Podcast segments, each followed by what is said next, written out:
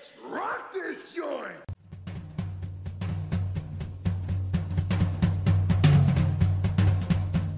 Sejam bem-vindos, meus caros amigos análise do comportamento. Eu sou o Ian Valderlon e eu não preciso necessariamente pensar para existir. Vixe, olha aí. Eita. Você tem certeza disso? Mas você está certo disso? É Certeza. melhor você pensar um pouquinho mais. E aí, galera, eu sou Odilon Duarte e consultório de psicólogo mecanicista é na oficina. Arriégua. Eu uso uma gráfica, né, para extrair os conteúdos mais fácil.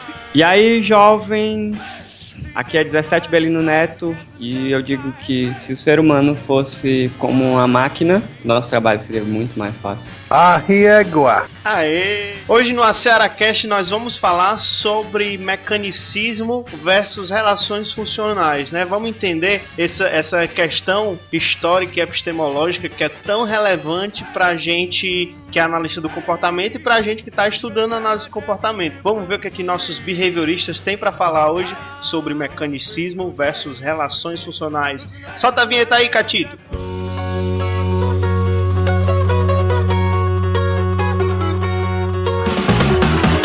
Cearacast, o seu podcast de análise do comportamento feito com a gaiatice cearense.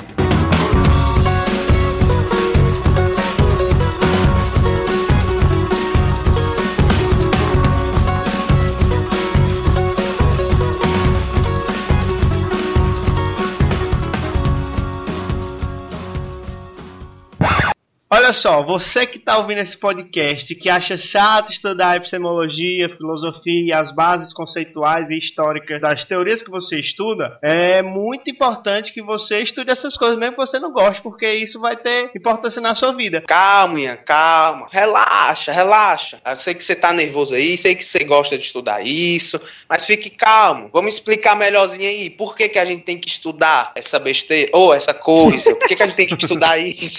Paz, é o seguinte, a maneira como é que eu vou analisar uma situação no meu trabalho, ela depende do modelo teórico que eu me baseio. Se eu me baseio no modelo mecanicista, eu vou atuar como um mecanicista. Se eu entendo uma situação analisando relações funcionais, ou seja, funcionalista, vai ser muito diferente. Tá aí, tá aí pra Tá você aí, vendo? ó? viu? Não serve só pra dar aula, não. Serve pro seu trabalho. Serve pra você ganhar dinheiro de verdade.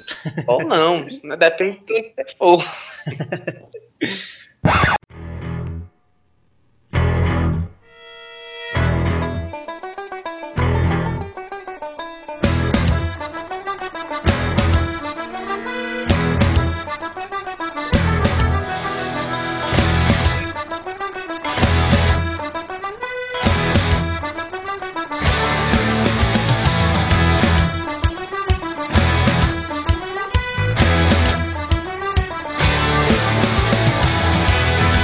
Mas vamos lá, começando pelo começo, né? Co- Como é que a gente define mecanicismo?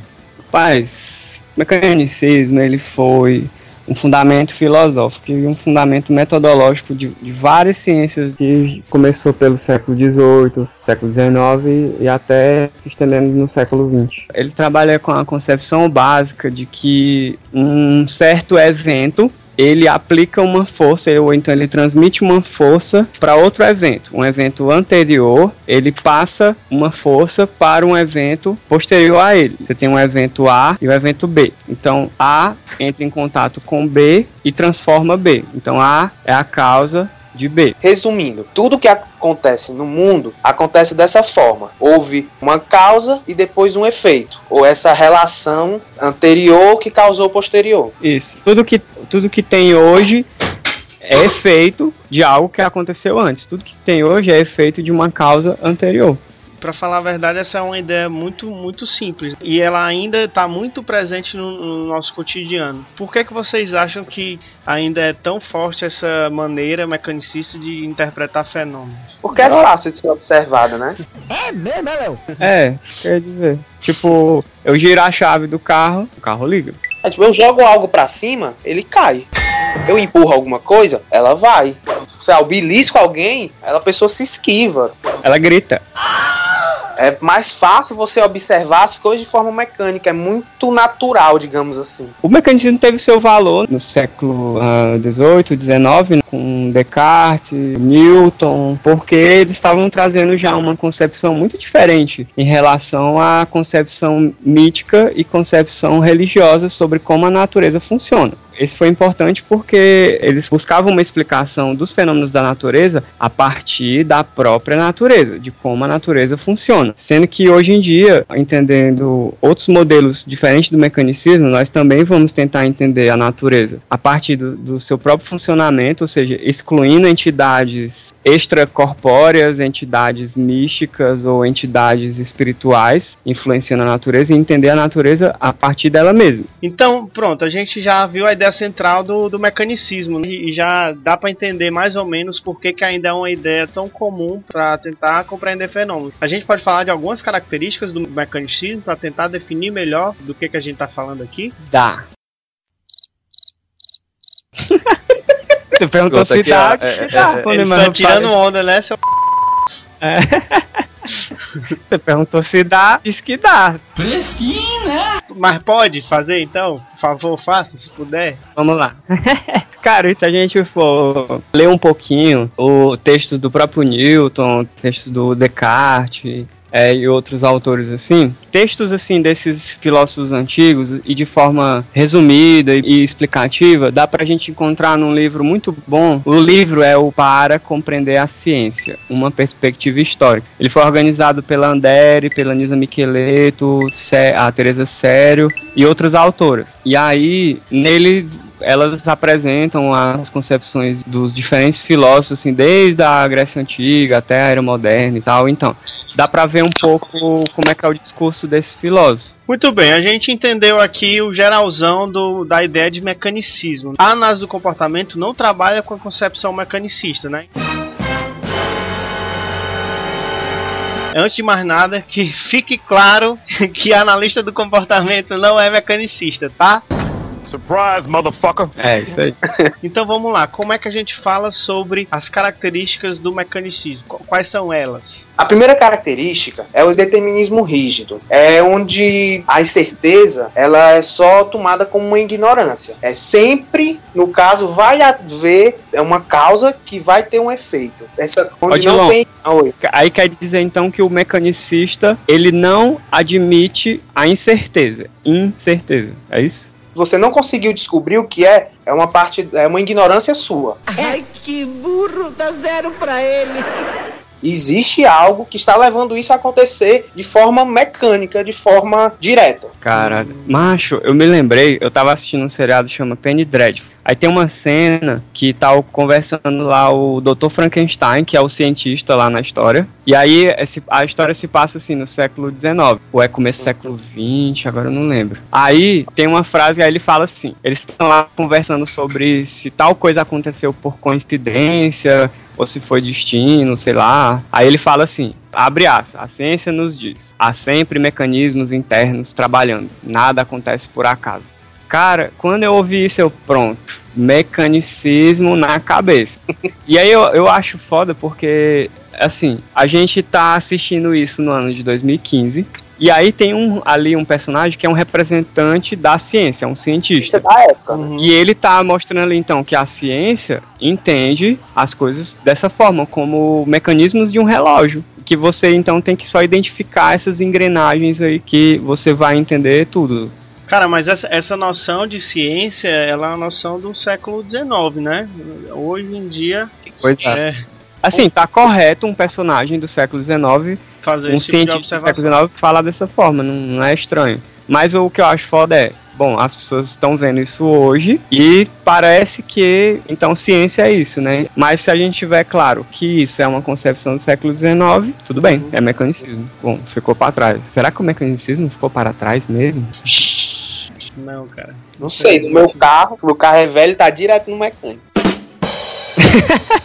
Uma outra característica do, do mecanicismo que está relacionada com essa do determinismo rígido é a noção de que há relações de necessidade entre os eventos. Tipo assim, que todo evento ele é efeito de uma causa anterior. se uma coisa aconteceu, é porque necessariamente aconteceu outra coisa antes dela. E logo antes. Como é como você. É, eles pegam a analogia assim mesmo dos mecanismos. Você tem uma engrenagem que a, a, engrenagem B só vai se mexer se a engrenagem A encaixar na engrenagem B e mover ela. Então pega esse modelo básico, essa analogia, para explicar diversas e diversas coisas, inclusive comportamento humano. Isso dá uma ideia de, de contato, né? Também dá a ideia de que essa relação, que necessariamente um evento anterior é que causa o outro, e pressupõe uma necessidade que esses eventos estejam em contato para poder ocorrer. Isso, isso lá no livro do William Baum, Compreender o Behaviorismo, ele até puxa essa discussão, ele falando assim, uma pessoa se comporta de uma determinada maneira hoje, então como explicar isso? A tendência das teorias mecanicistas é procurar então alguma causa interna imediata. Essa causa interna imediata seria então algum mecanismo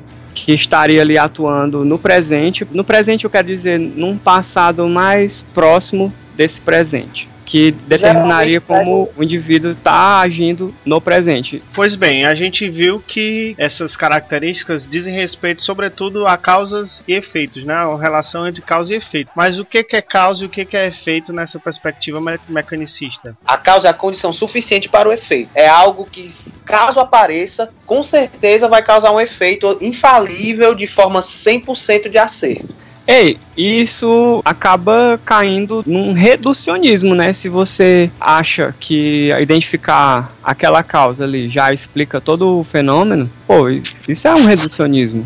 Não, não é, ignora a complexidade na explicação dos fenômenos e que a análise do comportamento é tão criticada que faz isso e, na verdade, é balela, né? O professor que pensa um negócio desse, quando corrige o trabalho do aluno, diz que ele simplifica coisas muito complexas, tá entendendo? No, God! No, God, please, no! No! No! É.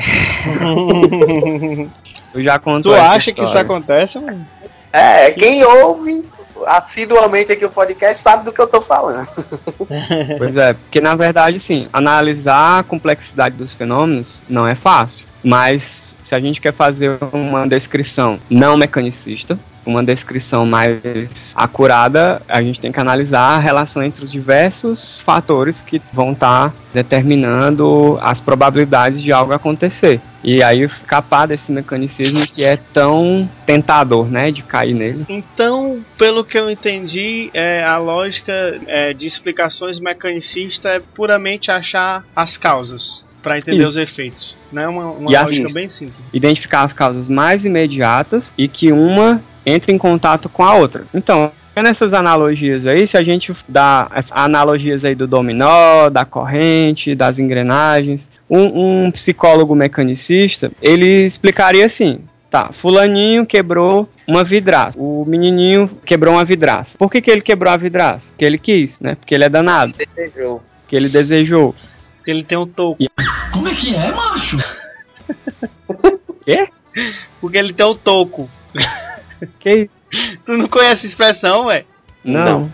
Porque ele tem um firvião. Ah, o firvião ah, firvião Vai lá, o pronto. firvião é mecanicista, velho. E aí, é pronto. Identificou a causa dele ter feito isso e tá explicado por que ele quebrou a vidraça. Outro exemplo, na terapia, o meu cliente ele não tá respondendo ao tratamento. Por quê? Explicações mecanicistas. Porque ele não quer, porque ele gosta de sofrer. Wrong, wrong, wrong, wrong. E olha só, e essas causas que você coloca para um comportamento, essas causas imediatas e internas, elas simplificam muito a, a, a explicação. Isso é o que eu acho é o que eu chamo de reducionismo. Por que, que isso é reducionista? Porque isso aí, ó, você ignora cultura, você ignora os aprendizados que ele teve na vida, você ignora uma série de fatores e você acaba reduzindo mesmo o ser humano.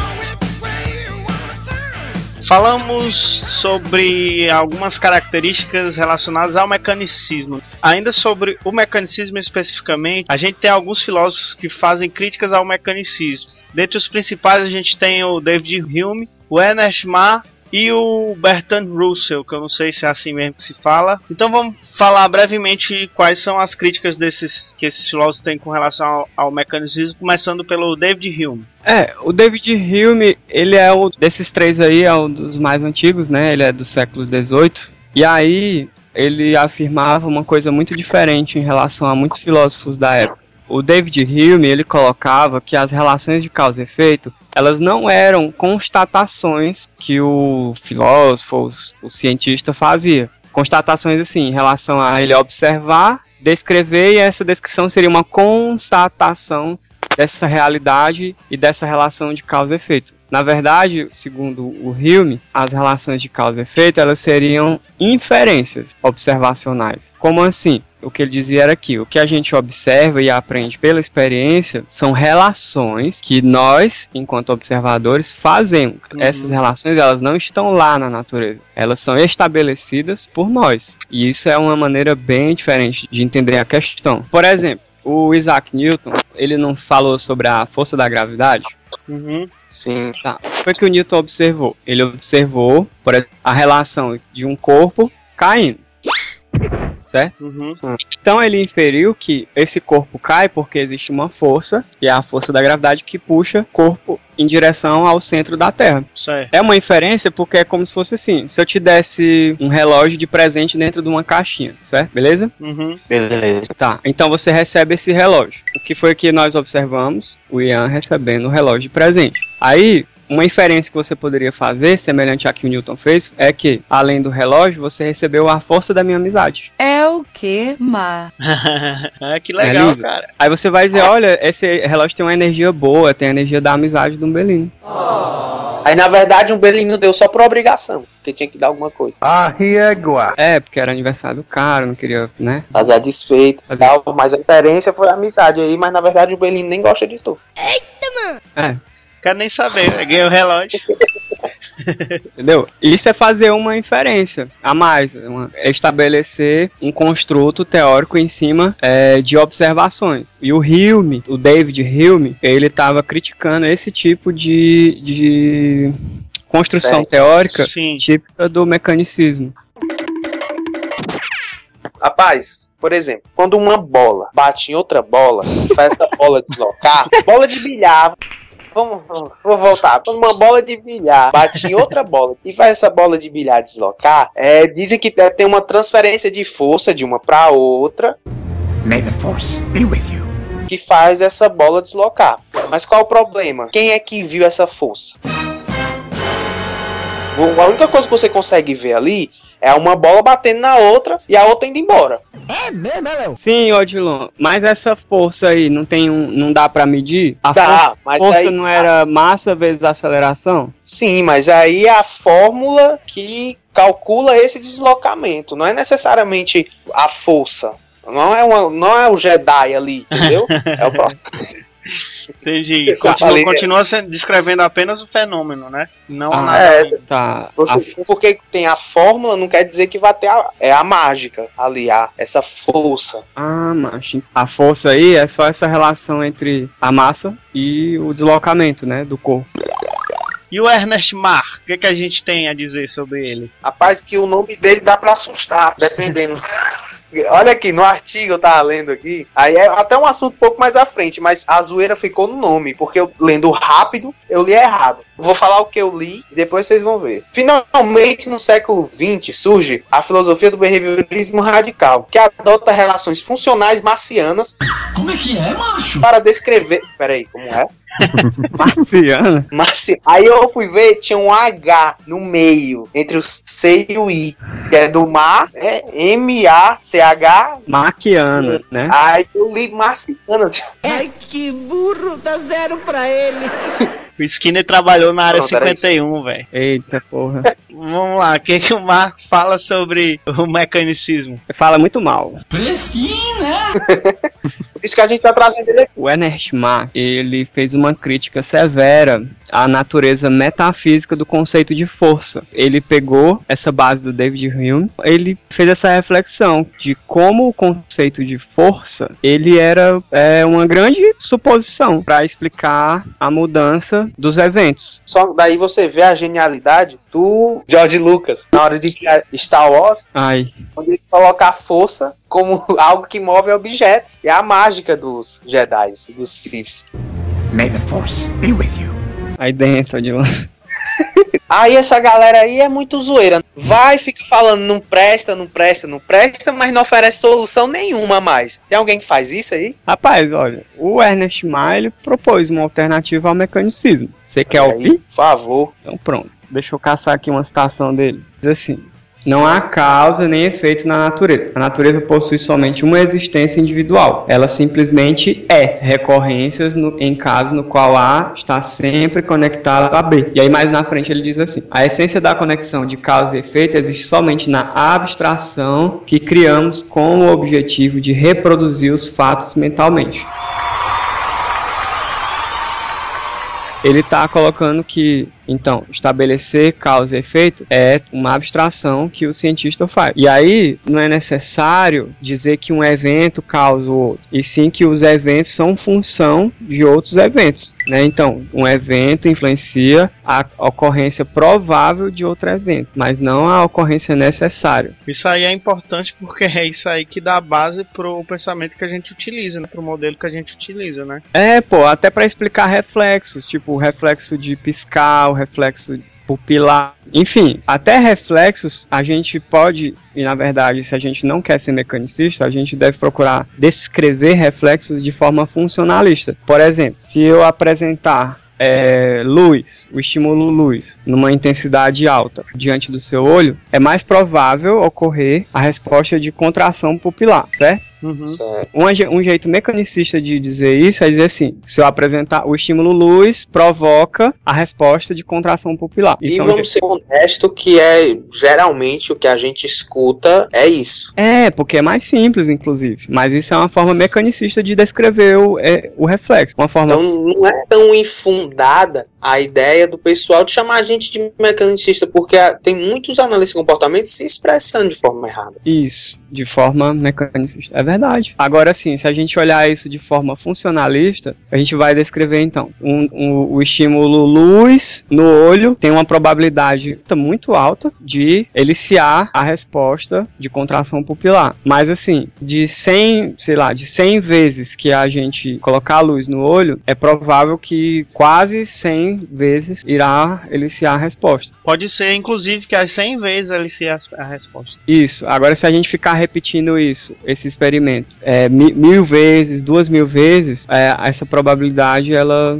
Pode variar. ela, ela vai variar um pouco. Ela vai tender a 100%, mas não é 100%. Mas essa explicação aí que o Melino deu é dá a entender que é a mesma lógica do mecanicismo, só que, só que usando o termo probabilidade, né não? Eu acho que não, Ian. Porque nesse caso, não se procura nem causa e nem efeito. É, aí, no máximo que ele está fazendo é, em vez de estar causando algo, ele está alterando a probabilidade de que isso é, vá acontecer. Ah, então isso aí é a frase, né? Isso aí é o termo. Você tira a ideia de causalidade necessária e passa para alteração de probabilidade, né? É, e, E essa pergunta ela é até capciosa, né? Porque você, quando você coloca é a mesma coisa, só colocando probabilidade. Quando você retira, antes de adicionar a probabilidade, você retira o efeito causal de 100% daquilo acontecer. Quando algo, tipo, só altera a probabilidade, entendeu? Você mudou tudo, pelo menos na minha concepção. É uma, é uma mudança drástica, sabe? Então, se a gente não busca uma relação de causa e efeito, o que, que a gente busca? O que, que a gente vai procurar para explicar os fenômenos? então, vai buscar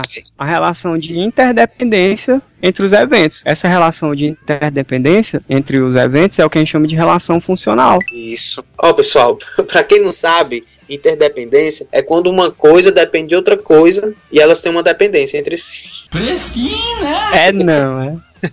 Mas pior que é mesmo. Cara, a a gente não pode duvidar das pessoas, né? Então é bom ratificar. ratificando o- a sua ratificação.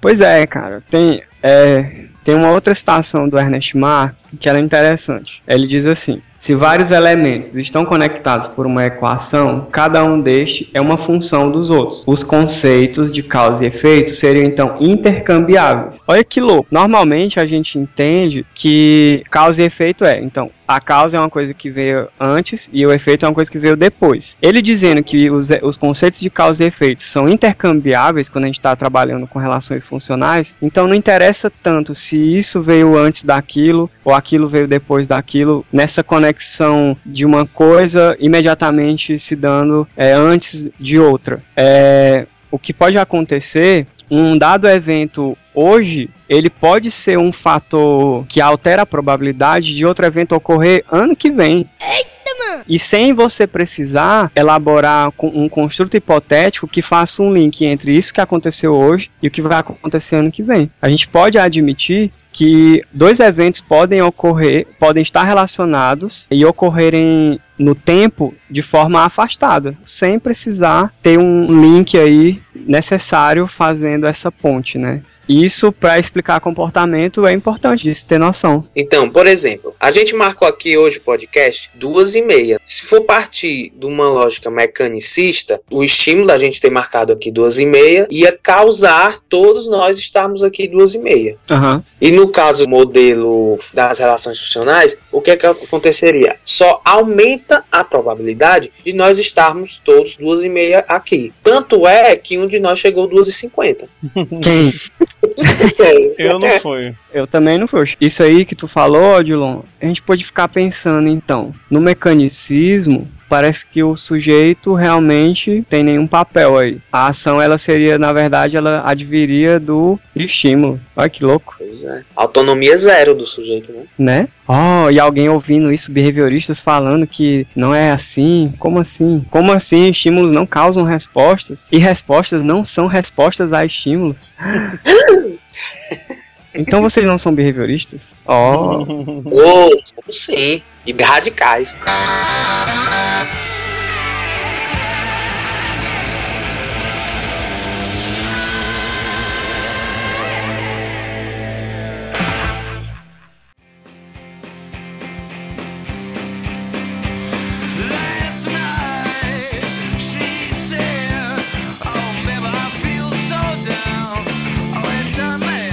Cara, então pra gente tentar dar um, um, um, fechamento aqui nessa discussão sobre mecanicismo e relações funcionais, vamos tentar fazer uma brincadeira aqui. Vou tentar responder a pergunta: o que é explicar para cada um dos dois, certo? Para ver se eu entendi. Tá. Aí vocês falam se eu acertei ou não. Certo? Tá bom. É... Você é inteligente, eu confio na sua capacidade. que nada, velho. Tá tudo aqui no roteiro. Marge não entrega o segredo. Ah, vai lá. O que, que o mecanicismo faz? Ele tenta identificar as causas de um evento. E no modelo de relações funcionais, como é que isso acontece? Existe uma tentativa de identificar a probabilidade de ocorrência de um evento dada uma determinada configuração do sistema. Ou seja, vamos ver relações probabilísticas entre eventos para entender por que, que o evento está acontecendo, não é isso? É. No caso do mecanicismo, a pergunta vai, vai ter um, um porquê, né? Por que o evento acontece? No caso do modelo funcionalista, a gente vai ver para que, que serve alguma coisa. Ou melhor dizendo, qual é a função que aquela coisa tem no modelo das relações funcionais. E para terminar, né, no mecanicismo, explicar é achar causas. E no modelo de relações funcionais, explicar e descrever. Então, ó, o exemplo é o seguinte. Os caras no futebol, né? Alguém faz uma falta e aí o juiz lá coloca a, a barreira, né? E aí os, os, zagueiros formam a barreira, o atacante do outro time fica lá posicionado para chutar a bola. Quem tá na barreira, vocês podem observar, que geralmente eles colocam a mão aqui na frente, protegendo as bolas da bola. Colocar as mãos ali na frente é uma resposta de esquiva. O mecanicista ia perguntar por que, que ele coloca a mão ali. Agora, no modelo de relações funcionais, a gente vai analisando esse comportamento, a gente vai olhar, bom, para que ele coloca as mãos ali? O mecanicista, por quê? Porque ele não quer levar uma bolada nas bolas. E para quê? Para quê? Termos comportamentais. Porque ele é jogador de futebol, já passou pela experiência, ou alguém ensinou que a barreira tem que ser feita assim, ele aprendeu. E aí, naquele contexto, ele sabe que aquilo serve para proteger as bolas da bolada. Pra se proteger da bola das boladas. Se o nosso explicar for o descrever, é descrever então em experiências anteriores, ou consigo mesmo, ou observando outros, a bola bateu nas bolas. E das vezes que ele colocou a mão na frente, a bola não bateu nas bolas. É o que, Ma? Então a função desse comportamento de colocar a mão na frente é uma função aí a gente vê no caso é uma função de esquiva, né? Dentro do desse, desse dessa situação toda, desse contexto. Ainda caberia outra pergunta. A situação ali do, do cara tá na barreira da falta vai determinar 100% dele se proteger? Não, mas essa história de aprendizagem, de ter levado uma bolada, ela aumenta a probabilidade dele apresentar essa resposta de colocar a mão na frente, pular ou virar de costa quando a, a bola vem e tal. E para você que se interessou no tema do mecanicismo versus relações funcionais, a gente tem algumas sugestões de leitura, que a gente inclusive utilizou aqui nesse podcast. A primeira sugestão é do Robson Nascimento da Cruz e do Eduardo Neves Pedrosa de Silo, que é do mecanicismo ao selecionismo, uma breve contextualização da transição do behaviorismo radical. É, link aí no post. Esse artigo é bom que só. O outro texto é da Mona Lisa de Fátima Freitas Carneiro Leão e da Carolina Laurente, que se chama Uma análise do modelo de explicação no behaviorismo radical, o estatuto do comportamento e a relação de dependência entre eventos. Também tem um link aí para você que quiser baixar. E a nossa outra indicação é a dissertação da Liana, que é colaboradora aqui da Cearacast também, professora Liana, que a dissertação dela é a seguinte: a apropriação do pensamento epistemológico de Ernest Mach por Freud e Skinner. Né? A dissertação dela é de 2012. Também tem aí o link para você que quiser dar uma olhada nessa dissertação.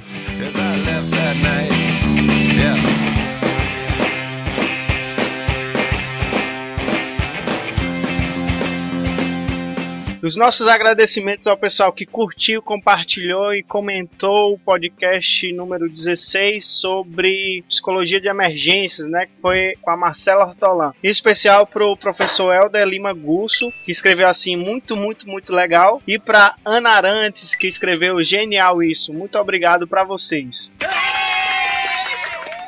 E lembrando para você que você pode ir lá na nossa página do Facebook, curtir, compartilhar com os amigos. Você pode também mandar e-mail pra gente, que é pro caracast.ce@gmail.com e adicionar o, o, nosso feed, que também tem lá na nossa fanpage do Facebook, para você que utiliza os aplicativos dos smartphones, né? Os aplicativos para ouvir podcast. Tem tudo lá na internet. Muito obrigado a você que ouviu, obrigado a todo mundo que participou. Não esqueça de compartilhar com os amigos, divulgar, fale para alguma pessoa aí que se você gostou do podcast, achou interessante, mande mensagens pra gente, mande sugestão, enfim, pode falar com a gente e a gente se ouve no próximo podcast.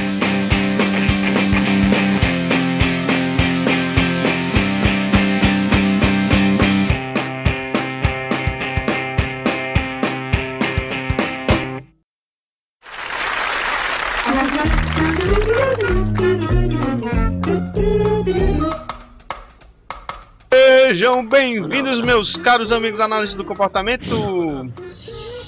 Aí dentro. Por, por mim valeu, pra mim era pra ter continuado.